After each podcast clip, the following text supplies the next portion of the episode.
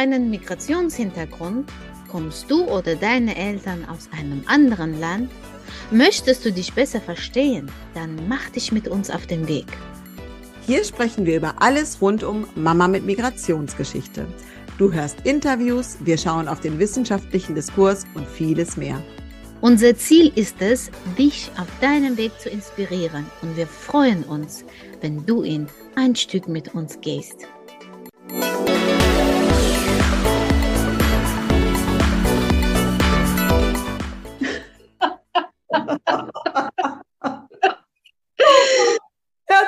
Willkommen zu einer neuen Folge unseres Podcasts Nah und doch so fern. Hallo Meranges. Hallo liebe Maya. Hallo liebe Zuhörer. Wir haben gelacht, weil wir möchten heute eine Folge aufnehmen ähm, zu einem Thema, das viele kennen, die Familie im Ausland haben. Und zwar wollen wir heute darüber sprechen, dass die Erwartungen von den Familien im Ausland gegenüber den Familienmitgliedern, die nach Deutschland gekommen sind oder auch in andere Länder, wir sprechen ja hier aus einer Perspektive von Deutschland, aber das kommt äh, sicherlich in vielen anderen Ländern auch vor, dass die Erwartungen immer sind, dass im Grunde sobald die Leute in Deutschland angekommen sind, sie in der Lage sind, die Verwandten in der Heimat finanziell zu versorgen oder zumindest sie finanziell zu unterstützen. Und das ist oft ein großer Druck auf den Menschen, die hier ankommen. Und ähm, das ist ein bisschen heikel, das Thema, aber weil wir glauben, dass es so viele Leute betrifft, wollten wir einfach gerne mal ein bisschen darüber sprechen und ein bisschen unsere Erfahrungen oder was wir so gehört haben, euch präsentieren. Ja, es ist tatsächlich ein Thema, finde ich, was auch sehr viele betrifft. Ich habe die Beobachtung gemacht, viele Menschen, die noch in ihrer Heimat sind, und planen, nach Ausland zu reisen und dort zu arbeiten und Familie zu unterstützen. Sie stellen erstmal an sich große Erwartungen und äh, denken, ich werde arbeiten, ich werde Geld verdienen und meine Familie so, so viel wie möglich unterstützen und unter die Arme greifen, weil fast in jeder Familie gibt es einen, der im Ausland ist und arbeitet und die Familie versorgt. Hm. Zum Beispiel äh, in Afghanistan ist das so. Ne? Das ist so, äh, die Familien leben von den Überweisungen vom Ausland. Was, mhm. also im Moment ist das sehr schwer geworden durch die Geschehnisse, aber ähm, vor Talibans war es möglich äh, zu überweisen durch die Bank. Und diese Überweisungen haben sehr, sehr große Rollen gespielt. Und die Familien haben dann es geschafft, ihre Häuser zu Ende zu renovieren. Sie haben es geschafft, dann äh, die nötige Bekleidung zu kaufen, in die Schule zu gehen, Bücher zu kaufen. Mhm. Und ich habe neulich mit einer Frau gesprochen. Sie sagte, fast in jeder Familie gibt es jemanden, den sie oder die sie nach Ausland schicken. Und der soll dann so eine finanzielle Garantie für die ganze Familie darstellen. Mhm. Also was ich sagen möchte, dass die Erwartung an diese Person ist sehr groß von der Familie und diese Person stellt auch an sich selbst große Erwartungen. Es ja. ist eine riesige Verantwortung. Ja. Natürlich, wenn man dann hier hinkommt, merkt man, aha, ich habe ja aber vorgehabt, viel, viel mehr zu schicken. Und äh, also mit den Menschen, mit denen ich spreche, sie sagen, weißt du, es ist nicht einfach, hier Geld zu verdienen. Mhm. Also das ist auch sehr schwer. Was wir schaffen, ist 100 Euro. Und wenn wir, also höchstens ist das 200 Euro, was wir schaffen.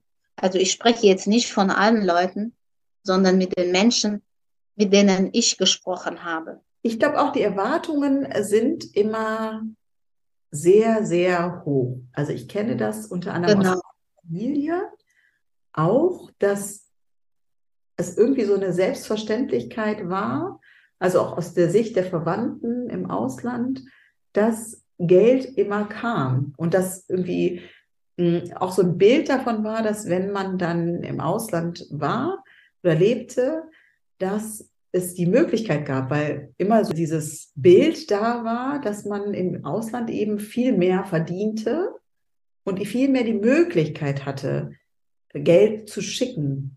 Ja, genau. Ich würde das so in zwei Stationen trennen. Erstmal, wenn man da ist, man ne, in dieser Familie aufwächst, man sieht ja auch drumherum, was passiert, wie andere, die im Ausland sind, ihre Eltern versorgen. Das bekommt man ja als Kind mit.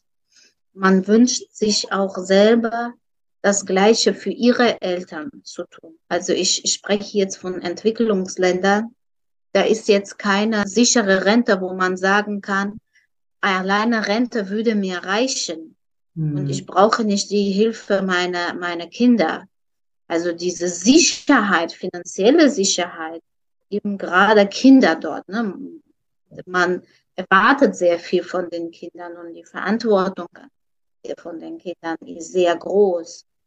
Also ich spreche jetzt von meinem Heimatland. Es ist ein ganz großer, ganz großer Gesichtsverlust für die Person, die im Ausland ist, die nicht in der Lage ist, eigene Familie und eigene Eltern zu versorgen. Mhm. Ja. Es genau. ist Gesichtsverlust, Rufschädigung, es ist äh, also das, das ist ganz schlimm. Das ist, glaube ich, nochmal wichtig, dass wir auch sagen, dass wir eben vor allen Dingen von Entwicklungsländern sprechen oder von Ländern, in denen nicht überall so viel Wohlstand. Ja, arme wirtschaftliche Verhältnisse herrschen. Ne? Also davon spreche ich jetzt gerade. Und es ist auch, da ist es individuell. Aber ja. ich, ich beziehe mich persönlich auf die Familien, die ich kenne. Genau. Und beziehe mich glaub, auf meine eigene auch, Erfahrung. Glaube ich auch immer in solchen Ländern das Thema. Also ich weiß, als ich bei der UNO gearbeitet habe, wenn man so eine offizielle UNO-Anstellung hat, das, das ist eine besondere Besoldungsgruppe und das sind Leute, die da fest sind wie Beamte. Da verdient man sehr gut. Und für viele Leute, die aus westlichen Ländern kamen, war das sehr viel und auch für die Leute aus den Entwicklungsländern. Aber ich hatte so viele Kollegen, die haben mit dem Geld, was sie da verdient haben, nicht nur ihre direkten Verwandten, sondern die gesamte Großfamilie ernährt. Ja. Ich weiß noch, einmal war ich mit meinem Kollegen, der kam aus Simbabwe. Der war deutlich älter als ich und meine Kollegin. Und wir sind zusammen zu dritt nach Paris gefahren, zur Zentrale der UNESCO. Und wir kamen da an mit unseren großen Koffern, weil wir zwei Wochen geblieben sind. Und ich wollte schon ein Taxi rufen. Und dann sagte der, stopp, wir nehmen jetzt die Metro und fahren zum Hotel. Der hat jeden Pfennig so gespart, obwohl auch bei Dienstreisen die Spesen waren hoch. Also wir hätten uns das durchaus leisten können, mit dem Taxi zu fahren. Dann wäre es auch viel bequemer gewesen. Aber der hat so darauf geachtet, jeden Pfennig zu sparen, auch hier, so wie er gelebt hat, damit er das Geld dahin schicken konnte, weil es eben nicht nur seine Eltern waren, sondern auch seine Geschwister, deren Familien und die hatten alle viele Kinder. Also die haben die gesamte Großfamilie ernährt und das ist halt was ganz anderes, als wenn du nur für dich selber sorgen musst und, ja. und deine Eltern wie hier in Deutschland in der Regel. Ne? Es ist auch nicht immer so, aber in der Regel gut versorgt sind.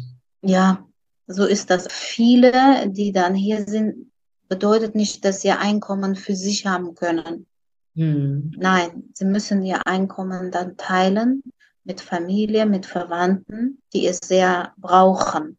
Und natürlich ist das dann zwangsläufig so, dass sie an vielen Ecken und Kanten sparen und hm. wirklich die Ausgaben für sich ab das Nötigste reduzieren, sich keinen Luxus erlauben können, um das Ersparte dann in die Heimat zu schicken und die Familie und Verwandten zu unterstützen. Ja. Und einige kommen hierhin und merken, dass sie sehr große Probleme haben, auch sich zu integrieren. Wir haben ja in einer Folge gesagt, das ist ein ganz großer biografischer Stress, auch mhm. wenn sie Ausbildung bekommen. Das ist erstmal sprachlicher Stress, klarzukommen, die Inhalte zu verstehen, Prüfungen zu belegen.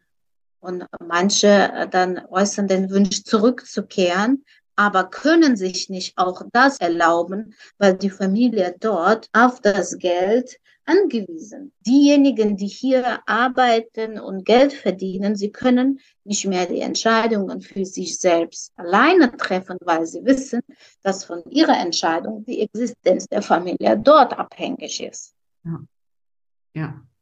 so ist es. Das, das ist die Schwierigkeit, finde ich, ja.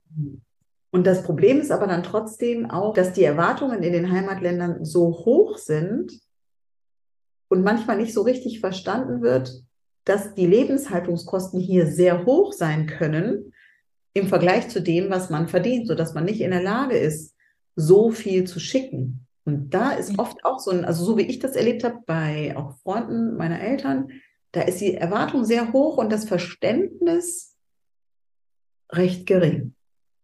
Ja, das ist aber, ich finde auch individuell. Es gibt Familien, wo die offene äh, Gesprächskultur, Kommunikationskultur gepflegt ist, wo sie dann einander äußern können, also diejenigen, die hier arbeiten und sagen, ihr Lieben, ich schaffe das nicht, ich schaffe so viel, ich kann es nicht mehr. Ich finde, diese offene Kommunikationskultur schon da ist, gepflegt ist, dann kann man schon vieles einander erklären und für Verständnis sorgen.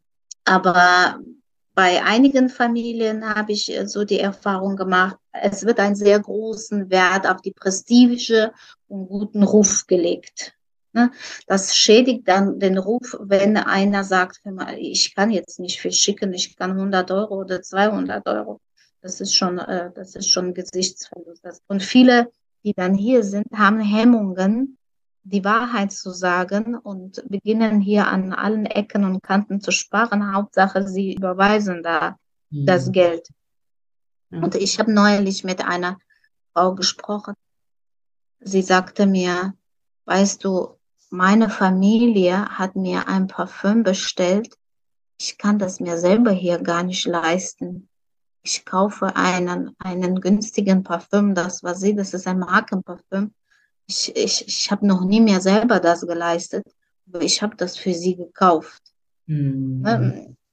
Manchmal gibt es da auch, so wie du sagst, kein Verständnis, weil sie nicht waren und weil man auch nicht offen kommuniziert und sagt, mhm. das kann ich nicht. Bilder, die man eben oft in der Heimat hat, sind und dass man es vielleicht so empfindet, dass es immer möglich ist. Genau, die Vorstellung ist da eine andere Vorstellung.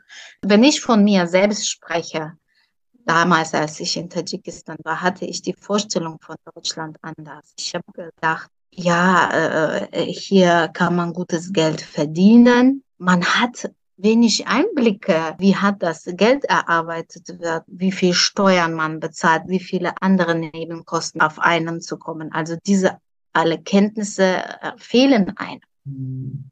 Mhm. Ja. Und man denkt, das ist das deutsche Einkommen, aber man denkt dann, die heimatliche Preise hat man zum Vergleich. Ja, ja, ja. Und man denkt, ach, das ist ja so viel Geld in meinem Land, hätte ich damit das, dies und das machen können. Hm. Man weiß ja nicht, welche Nebenkosten noch man hier zahlen muss. Hm. Ja. Ich denke, das Wissen da fällt und wenn da eine offene Kommunikation gibt zwischen Familienmitgliedern, kann man das noch regeln. Und, aber wenn das nicht so gut läuft, ist das für diejenigen, die hier sind, schwer und es gibt Missverständnisse mit der Familie dort dann. Mhm. Ja, ja. Manchmal hat man das Eindruck, wenn man hier ist, ja, irgendwie ist das unfair. Oder ich habe zufälligerweise auch mitbekommen, wie ein Neffe seiner Tante sagt, kannst du mir bitte ein Handy schicken? Und nennt ja auch diese Marke und ich dachte, ich kann mir selber sowas hier nicht leisten. ja, ja, ja. Sie hat dem Kind nichts gesagt und sagte, ja, gerne, ich kaufe dir das und hat es auch tatsächlich gemacht. Aber sie tat mir leid, weil ich wusste, wie viele Ausgaben das für sie bedeutet, wie viel dann sie sparen muss mhm. äh, für sich. Ich nenne das Luxusartikel, um diesen Luxusartikel zu leisten. Ja, ja, ja, das ist dann ein riesiger Druck oft, ne? Es ist ein riesiger Druck, ist mhm. schwierig, aber ich denke, man kann das hinkriegen, wenn man offen kommuniziert und erklärt. Das ist jetzt so lange her. Ich glaube, das darf ich erzählen. Also, Ähm, als meine Eltern noch nicht verheiratet waren, kam meine Cousine aus Jordanien und hat meinen Vater hier besucht zum Einkaufen. Sie kam hier hin, um sich äh, schöne Kleidung zu kaufen. Mein Vater hat ja gearbeitet, aber er hatte auch nicht so viel Geld, dass ihr, ihr das leisten konnte. Und dann hat meine Mutter ihm damals 800 D-Mark geliehen. Und das war Anfang der 70er, Ende der 60er, ich weiß gar nicht so genau. Und das war unglaublich viel Geld. Und sie hat für diese 800 D-Mark sich Kleidung gekauft. Und mein Vater hat das dann meiner Mutter wieder so abgestottert, dieses Geld, und hat es ihr zurückgezahlt. Für meine Mutter war das ganz komisch, dass jemand hier hinkommt und sagt, ich kaufe mir hier für 800 Euro Kleidung, äh, D-Mark, Entschuldigung, für 800 D-Mark Kleidung. Und der Bruder zahlt das von Geld, was er eigentlich gar nicht hat. Aber es war halt für sie toll, hier hinzukommen und diese Dinge zu kaufen, die es heutzutage dort genauso gibt, aber eben damals es nicht gab. Und dann war das natürlich so eine unheimliche Gelegenheit, zu kommen und das zu machen. Ich denke, für mich sehe ich da zwei Sachen. Die eine, dass man versteht, das ist ganz wichtig für Menschen, die dort sind, ist das für ihre Existenz ganz wichtig, dass man dieses Geld überweist. Ja. Also mein Mann, der hilft immer noch nach Afghanistan und er weiß, dass davon das Nötigste gekauft wird und sie leben dann. Sie mhm. existieren dann. Das ist ganz wichtig. Und es gibt aber auch Situationen, wo man sieht, das wird missbraucht. Mhm. Zum Beispiel, ich habe mit einem Freund von mir von vor 20 Jahren, ich war sehr gut befreundet mit ihm. Ich habe mit ihm telefoniert und neben ihm stand sein Freund und der sagt, sein Freund, es ist jemand, den ich sehr gut kenne. Sie lebt jetzt in Deutschland. Und ich höre, wie der Freund meinem Freund sagt, sag ihm, sie soll Geld schicken. und ich war damals Studentin. Und, und das sind so Zeichen, wo du verstehst, Menschen, äh, nicht alle natürlich, aber dass da die Vorstellung herrscht, dass Geld sehr viel und sehr leicht verdient wird, was nicht der Fall ist. Wie würdest du denn sagen, kann man damit umgehen? Also wir haben ja jetzt viel über die Problematik an sich gesprochen. Die Frage ist ja, was kann man überhaupt Menschen sagen? Jetzt nicht unbedingt in so einer Situation, wo sie sowieso hier nicht arbeiten dürfen, aber wie kann man ja einen Dialog suchen mit der Familie vor Ort, um zu sagen, okay, ich tue wirklich, was ich kann, ich möchte euch unterstützen. Das wollen ja alle. Und ich kann aber nur das schaffen im Moment. Wer weiß, wie es sich später entwickelt, aber jetzt gerade geht nur das und den Leuten so den Druck zu nehmen, ne, dass sie immer denken, ich muss mehr schaffen, als ich eigentlich kann. Ich denke, dieses Ich muss das unbedingt schaffen, das ist eine Einstellung, was einer krank machen kann. Ich weiß absolut, das ist eine Verantwortung. Man möchte wirklich das Beste machen und total wohlwollend ist. Aber dieser ganze Druck, ich muss und dass man es schon nicht mehr kann und Überstunden macht, das ist etwas, was einer krank machen kann. Das ist ja Familie.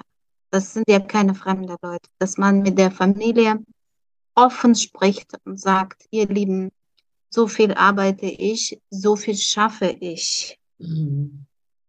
Kommt ihr damit zurecht? Ja. Dass man ganz offen miteinander kommuniziert. Mhm. Und ich hoffe, das ist natürlich nicht immer der Fall. Die, jede Familie ist individuell. Und dann hoffen, dass die Familie es versteht. Aber außer der kom offenen Kommunikation und Erklärung sehe ich keinen anderen Weg, ehrlich gesagt. Ja, ja. Also bei meinen Eltern, sie waren ja hier mehrmals, sie haben gesehen, wie ich lebe.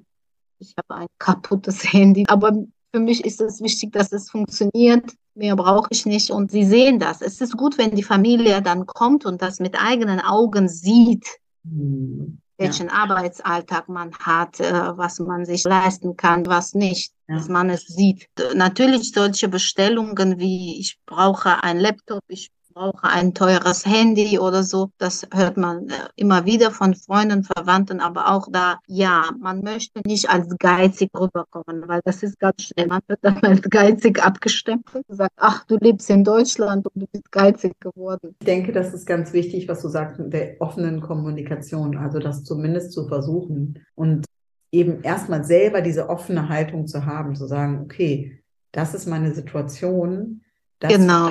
hier und das sind aber auch meine Kosten, die kann man ja auch ganz offen darlegen und sagen, schaut euch das an und das kann ich euch schicken. Ja, Das versuchen, so rüberzubringen. Und ich glaube auch, Ja. wenn man eine offene Haltung hat, dann kann das Gegenüber vielleicht auch entsprechend reagieren. In, also kann man Ja. ja, ja, ja. Ich denke, das ist der Weg. Also der erste, erste Schritt wäre, mit sich selbst ehrlich umzugehen. Erstmal sagen, das und das schaffst du, das und das kannst du. Manchmal gibt es Situationen, wo man selber mit sich selbst nicht ehrlich umgeht und sagt, egal was ist, ich muss, ich kenne Situationen, wo Leute Kredit aufgenommen haben und in die Heimat geschickt haben und gesagt haben, das ist ihr eigenes Geld. Aber das war ein Kredit, weil sie hatten selber das Gefühl, sie müssen unbedingt. Das war für sich, wie soll ich das erklären, Gesichtsverlust, Ja, ja. Rufschädigung, wenn sie das nicht machen würden. Hm. Ich denke, der allererste Schritt, mit sich selbst ehrlich umzugehen und mit der Familie ehrlich umzugehen. Hm. Ja. Und erklären, das ist das, was ich kann. So ist das, also ganz transparent. Oh Mann, ja, Schwieriges Thema. ein schwieriges Thema. Auf jeden Fall. Aber ich denke, das haben wir auch am Anfang schon gesagt, das betrifft sehr, sehr viele Leute.